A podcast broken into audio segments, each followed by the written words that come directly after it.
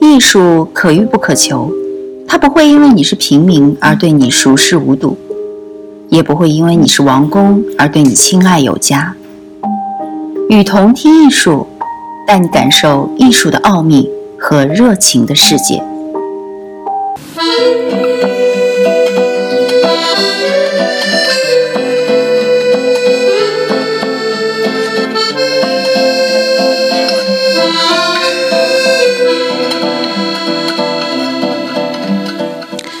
各位听众，大家好，欢迎收听《雨桐听艺术》。今天为大家带来世界上最有名的、不为人知的艺术家——小野洋子列侬。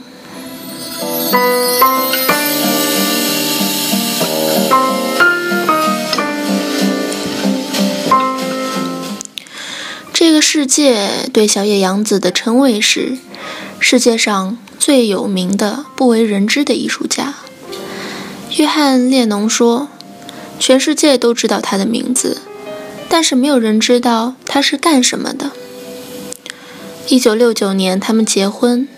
一九八零年，约翰列侬被杀，留下他。他的名声既暗淡了这个日本女人的艺术生涯，却又同时使她绽放。杨子成为了观念艺术的先锋标志，影响着列侬，或者受着他的影响。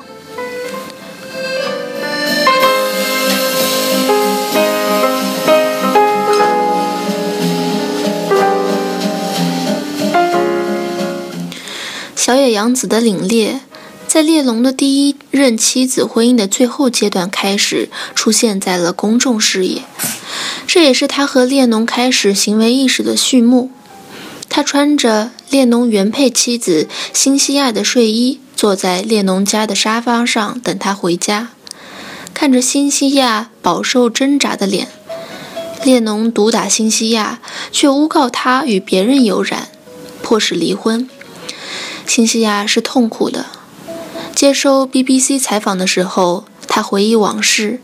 悲伤的神情仍然撼动着观众。网络上到处张贴着约翰列侬和小野洋子光着屁股把生殖器暴露在外面，在床上滚来滚去的照片。要做爱，不要作战。他们以如此极端的形式引起了反战的潮流。人们说，小野洋子对列侬有强烈的影响力，掌控着他的一切。事实上，列侬四十年的人生和他有性关系的多达三百多人，且多是他的女歌迷。一旦他告诉杨子他喜欢哪个女人，杨子就替他去约。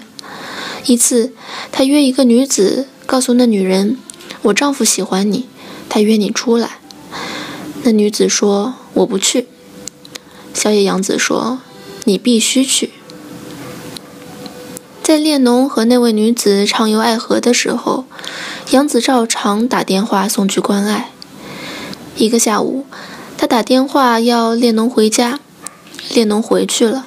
不久，杨子给那个女人打电话说：“我丈夫说，以后不再见你。”在聚会中，列侬看上某个女人，把美人带回卧室。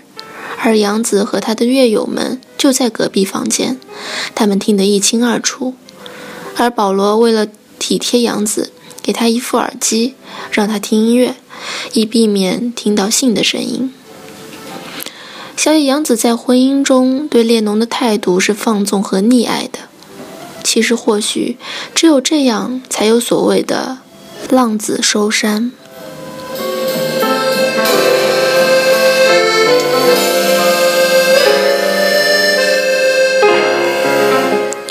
好像只有一句话能够解释这样的婚姻关系：用婚姻表现着行为艺术。只是探究的对方是自己的极端人格。他原谅了射杀列侬的杀手，但是不允许他出狱。他在列侬死后继续有其他的绯闻。他与列侬修建的灯塔，他在音乐录音时尖叫，他和他的惊世骇俗的照片，让人看到列侬对着他深重的依恋。有关于小野洋子的一切，很难用伦理或者常规什么的经验来回答。人们称他为圣人或者贱人，或许只有他自己能解释这一切。我想说，无论做什么，都会是对我们有益的事情，都要感谢你，感谢你去真实的做你自己。我们每个人的一生都会犯很多很多的错误，但我认为这些都可以，都没有关系。这些事情最终都会变好。我们每个人都是有创造力的艺术家，所有的这一切都可以赖上艺术。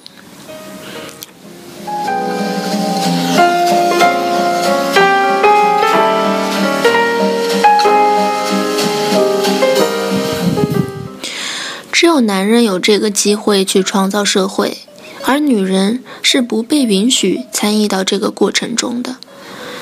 女人就像是奴役一样。在家里做饭，或者给孩子喂奶，做一些无关紧要的事情。所有这一切都可以赖上艺术。